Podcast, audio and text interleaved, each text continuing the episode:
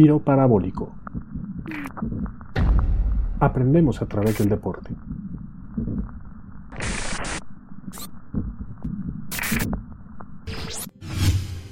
París 2024 tiene dos metas principales para dejar como legado para futuros Juegos Olímpicos. Una es la equidad de género, de lo que hablaremos a fondo en algunas semanas más, pero en lo que vamos a profundizar hoy es en la sustentabilidad. Yo soy Ricardo Otero y esto es Tiro Parabólico, un podcast de periodismo didáctico de deportes, y en este tercer episodio hablaremos sobre las estrategias del comité organizador de París 2024 para ser sustentables y saber qué rayos es la sustentabilidad. Incluso agregaría otra pregunta, ¿por qué nos debe importar la sustentabilidad? Así que vamos por partes. Sustentabilidad es la habilidad de lograr una prosperidad económica sostenida en el tiempo, protegiendo al mismo tiempo los sistemas naturales del planeta, mientras se provee una alta calidad de vida para las personas. Así que de esta definición podemos extraer tres factores que hay que tomar en cuenta. La economía, el medio ambiente y la calidad de vida de las personas. Que por qué nos debe importar parece ser una respuesta obvia, pero en realidad no lo es tanto. Nos importa porque los recursos naturales del planeta se están terminando. El cambio climático es un problema real que ya se está manifestando y prácticamente la mitad de la población mundial vive en situación de pobreza, mientras se incrementan las brechas de desigualdad. Por ejemplo, en México 294 mil personas, de los casi 130 millones que habitan aquí, es decir, solo el 0.2% de la población, controla el 60% de todo el capital del país, de acuerdo con un reporte reciente de Oxfam. Aquí surge otra pregunta, ¿por qué tiene que involucrarse el deporte en plantar soluciones y cómo puede hacerlo? Déjenme hacer un paréntesis porque antes de meternos de lleno en la sustentabilidad y lo que se está haciendo desde París 2024, es relevante hablar sobre el legado olímpico y la manera en la que cada edición de los Juegos moldea lo que se hará a futuro. Mencionaré un par de ejemplos. Uno es el de México 1968, cuando por iniciativa del arquitecto Pedro Ramírez Vázquez, quien era el presidente del comité organizador, se instauró la Olimpiada Cultural, una serie de exposiciones, conciertos y eventos artísticos en general con motivo de aquellos Juegos. La inclusión del arte y la cultura en un evento de este tipo es algo que ya es una tradición desde entonces. El otro ejemplo es el de Londres 2012, que se preocupó por garantizar el uso futuro de sus instalaciones deportivas, luego de ejemplos de escenarios olímpicos de sedes del pasado que terminaron como elefantes blancos. Así diseñó un plan para cada sede y el entorno donde se ubicaron, si serían sedes temporales o fijas. Por ejemplo, el Estadio Olímpico, con capacidad para 80.000 personas, que se construyó en tres niveles, los dos saltos desmontables y con proyecciones claras a futuro. Si después de los Juegos se convertía en casa de un equipo popular de la Liga Premier de Fútbol, se mantendría intacto. Si un equipo con menos arraigo lo tomaba, se desmontaría el piso de arriba y si no se garantizaba su uso constante para eventos deportivos, se quedaría solo con su zona baja para 25.000 aficionados como un recinto de eventos atléticos y espectáculos para la comunidad local. Al final, se quedó como casa del West Ham y hoy tiene aforo para 60.000 personas. El centro acuático se diseñó con 17.000 asientos, 15.000 de ellos desmontables para tener una piscina disponible para la comunidad después de aquellos Juegos. De hecho, el Parque Olímpico fue situado en Stratford, una sede del este de Londres que históricamente era pobre e insegura, y el plan de ese desarrollo urbano se pensó para mejorar la comunidad y su calidad de vida. Y así como Londres se propuso dejar como legado una serie de instalaciones deportivas para sus habitantes y evitar tener inmuebles en desuso, París además pone sobre la mesa el tema de la sustentabilidad, por el mensaje que puede mandar un evento visto en todo el mundo y también para generar mejores condiciones para sus habitantes. En el sitio web de París 2024 se puede leer lo siguiente, abro cita. Organizar los Juegos significa desarrollar infraestructuras para acoger más de 800 eventos deportivos, proporcionar alojamiento y transporte a los 15.000 atletas, equipar y formar a 45.000 voluntarios, servir 13 millones de comidas, garantizar la retransmisión televisada de los juegos en todo el mundo, ofrecer oportunidades de vivir experiencias inolvidables y emociones durante las ceremonias. París 2024 actúa a todos los niveles para reducir su impacto climático y medioambiental, al desarrollar y probar soluciones más responsables en todos los aspectos de la organización. También espera inspirar y dejar un legado para un deporte más responsable.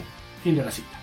Ojo, que aquí se habla de lo que implica organizar los Juegos Olímpicos y Paralímpicos en conjunto, pero está claro que la dimensión de este evento es gigantesca y requiere un despliegue de recursos que en su gran mayoría no alcanza a ver el ojo público. Algunas de las soluciones planteadas son cosas que el mundo en general ha ido adoptando, desde emplear menos plásticos de un solo uso para los alimentos hasta construir menos sedes, pasando por abastecer mejor el suministro energético. consumir y apoyar mejor a las empresas locales y adaptarse mejor a las condiciones climáticas. Hay que recordar que los Juegos se realizarán en la época de más calor del año en la capital de Francia. Quiero hacer mención de dos planes de acción puntuales que emprendió la organización de los Juegos. La primera es en torno a la reducción de la huella de dióxido de carbono a la mitad respecto a las ediciones pasadas. Se implantó un enfoque ya conocido, bautizado como ARO por sus siglas en inglés, que significan evitar, reducir y compensar, además de otras dos etapas, una previa y otra posterior, que consisten en anticipar y el uso de aplicaciones móviles. Los últimos juegos en Tokio generaron una emisión de 3.5 millones de toneladas de dióxido de carbono, por lo que se desarrollaron herramientas tecnológicas para medir en tiempo real estas emisiones y garantizar que se cumpla la meta de cortarlas a la mitad. La etapa de evitar consiste en que el 95% de las sedes son estructuras existentes en la ciudad o temporales y las nuevas sedes tendrán su uso garantizado a futuro después de los juegos. La fase de reducir consiste en haber identificado las fuentes de las emisiones para proponer alternativas bajas en dióxido de carbono que operen con energías renovables y que se restauren de forma sostenible. Además, en la siguiente etapa, París 2024 tomó en cuenta el impacto indirecto de los Juegos, como la visita a los espectadores de todo el mundo. Todas esas emisiones que están fuera del control del comité organizador serán compensadas por proyectos diseñados para generar beneficios tanto ambientales como sociales en los cinco continentes.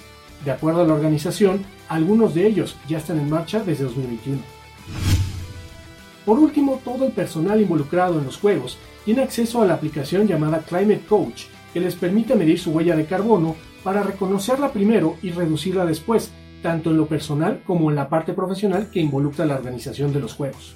Habrá que esperar al final de los Juegos Paralímpicos para saber si las emisiones de dióxido de carbono se reducen a 1.75 millones de toneladas o menos. Y ojo, este número incluye todo lo que se hace desde que se iniciaron los trabajos al obtenerse la sede en 2017. El segundo plan de acción puntual tiene que ver con las sedes deportivas. Ya sabemos que el 95% de las sedes son temporales o existentes. A diferencia de una tendencia que parecía ya establecida en Juegos Olímpicos pasados, no habrá un parque olímpico como los de otras sedes que concentren al menos a la mitad de las competencias. París optó por fusionar algunos de sus sitios más emblemáticos para las pruebas. Por ejemplo, el voleibol de playa se jugará en un estadio temporal en el Campo Marte, al pie de la Torre Eiffel, mientras el tiro con arco será en la explanada de los inválidos se aprovechará el río Sena con pruebas de natación de aguas abiertas y triatlón.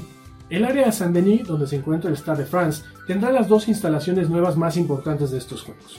Una es el centro acuático, donde serán las competencias de clavados y de natación artística, además de la Villa Atletas. En el caso de la Villa, esta tendrá un futuro diferente a las ediciones pasadas, que suelen convertirse en enormes zonas residenciales. Bueno, la de París será un nuevo barrio, con todos los servicios.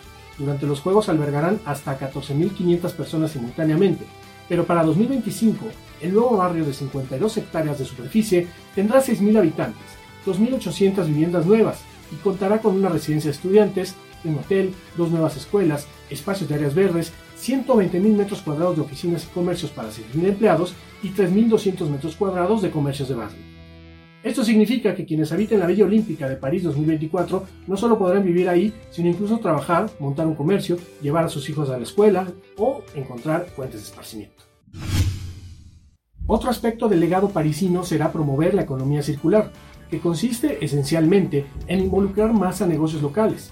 Uno se preguntaría si eso no pasa en automático en cada sede, pero hay que recordar que este es un evento que involucra a todo el mundo el Comité Olímpico Internacional tiene como patrocinadores a empresas multinacionales, que además de capital, proveen servicios a la organización del evento, por lo que el empoderamiento del comercio local es algo a lo que hay que ponerle atención especial, y donde encontraron la mayor área de oportunidad es en la comida. Incluyendo también a los Juegos Paralímpicos, nosotros vemos 30 días durante todo el día de competencias deportivas. Pero esto implica ofrecer 13 millones de comidas, 10 veces lo que se ofrece en un mundial de fútbol, por poner un ejemplo. París 2024 diseñó un plan luego de consultar a 200 deportistas y 120 organizaciones para obtener un documento que sirve como guía para esta actividad en Catarea. El resultado fue nombrado la visión alimentaria de estos Juegos Olímpicos, que tiene entre sus determinaciones seis compromisos. El primero es duplicar los alimentos de origen vegetal, lo que va de la mano con la misión de reducir la huella de dióxido de carbono. Lo segundo es emplear 80% de productos de origen francés, con proveedores cercanos y todos con certificados de calidad. El tercero es reducir a la mitad los plásticos de un solo uso para el consumo de alimentos. El cuarto, limitar el desperdicio de alimentos y reciclar el 100% de los alimentos no consumidos. El quinto, garantizar una segunda vida a equipos e infraestructura utilizada para este servicio. Y el sexto es que al menos el 10% del personal de servicio de alimentación debe provenir de programas de integración profesional. París 2024 quiere lanzar como mensaje que los Juegos Olímpicos ya no son solamente un evento deportivo y que no se puede pasar por alto el impacto que tienen las ciudades sedes. Evaluaremos los resultados tan pronto los reporte el comité organizador.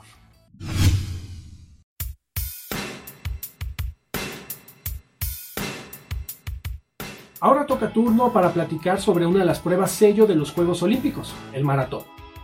Y es que esta popular y desafiante carrera fue creada para los Juegos de Atenas 1896 por una propuesta de Pierre de Coubertin para emular una leyenda de la antigua Grecia. Cuentan que un soldado de nombre Filipides corrió desde la ciudad de Maratón, donde el ejército griego derrotó al persa, para informar la victoria a la capital. Filipides corrió el trayecto de unos 40 kilómetros hasta Atenas tan pronto como pudo, pero al llegar ahí solo pudo decir vencimos y falleció él mismo de cansancio. En los primeros Juegos de la Era Moderna se realizó una carrera como la que hizo Filipides, el primer maratón oficial de la historia, ganado por el griego Spiridion Luis, quien así alzó el honor de su país, que no había podido ganar ninguna prueba de atletismo, pero que pudo quedarse con la que representaba a una de sus más grandes leyendas. El maratón hoy en día se corre sobre una distancia de 42 kilómetros y 195 metros. Ni un metro más, ni un metro menos. Y se utilizó por primera vez esta distancia en el de Londres 1908, pero fue oficial hasta 1924. Los maratones se corren en ruta en vías públicas y se debe realizar una medición avalada que garantice la distancia, por mucho tiempo, la meta se concentró en el Estadio Olímpico, pero en últimas ediciones se ha colocado en lugares icónicos de la ciudad sede.